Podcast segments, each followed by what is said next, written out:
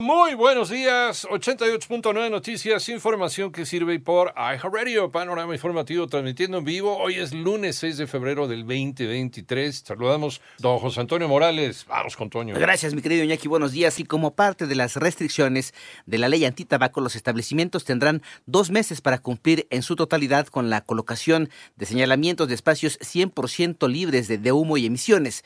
Que quien incumpla eh, enfrentará multas de hasta 10.374 pesos y clausura temporal o definitiva. Así lo informó la Comisión Federal para la Protección contra Riesgos Sanitarios y la Comisión Nacional contra las Adicciones. La primera señalización obligatoria deberá ubicarse en cada entrada del establecimiento y se compone de un nuevo logotipo con la leyenda. Está prohibido fumar, consumir o tener encendido cualquier producto de tabaco o nicotina. Además, al interior deben ponerse señalizaciones que contengan frases de advertencias sobre su incumplimiento y el número telefónico para eh, presentar quejas o denuncias. La defensa de María Elena Ríos advirtió sobre el riesgo eh, inminente para la joven oaxaqueña debido a que la suspensión de la prohibición domiciliar para el presunto agresor Juan Vera Carrizal es temporal y es que la joven ha sido víctima de violencia digital por parte de los familiares del empresario y político. Denunció. En tanto, en la Ciudad de México fueron detenidos Luz Andrea N. y José Miguel N.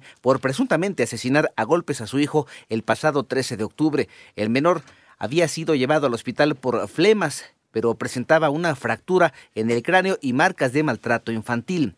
Y en Oaxaca, un comando armado irrumpió violentamente en un domicilio del municipio de San Miguel, Soyaltepec, y asesinó a cuatro integrantes de una familia, entre ellos una mujer. La Fiscalía General del Estado informó que ya investiga los hechos. Plan B electoral transgrede principios constitucionales. ¿Quién lo afirma? Antonio Aranda. El consejero presidente del Instituto Nacional Electoral, Lorenzo Córdoba, en un mensaje en video que difundió por medio de sus redes sociales, insistió en que las reformas en materia de comunicación social, de responsabilidad de servidores públicos y el llamado Plan B en materia electoral que impulsa el presidente López Obrador representa un peligro para el sistema electoral. Apelamos precisamente a la Constitución cuando advertimos sobre el peligro que se cierne sobre el sistema electoral que hemos construido a causa de reformas legales que transgreden y contradicen los principios constitucionales. Lorenzo Córdoba agregó que el INE acudirá a la Suprema Corte de Justicia para impugnar las reformas electorales una vez que el Senado concluya el proceso legislativo.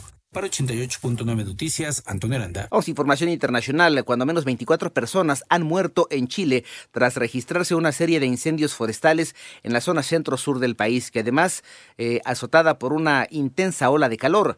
Este lunes se registró, por otra parte, un sismo de magnitud 7.8 en la región de eh, Karamnam-Maras cerca de la frontera con Siria, así como varias réplicas, entre ellas dos de magnitud 6, 6.7 y 7.5, donde hasta el momento se tiene un saldo de al menos 912 personas muertas y más de 2.300 heridos. Por otra parte, China levantó la voz contra Estados Unidos para protestar por el derribo del globo que fue calificado como espía y señaló que la destrucción del artefacto fue una respuesta exagerada que viola la práctica internacional.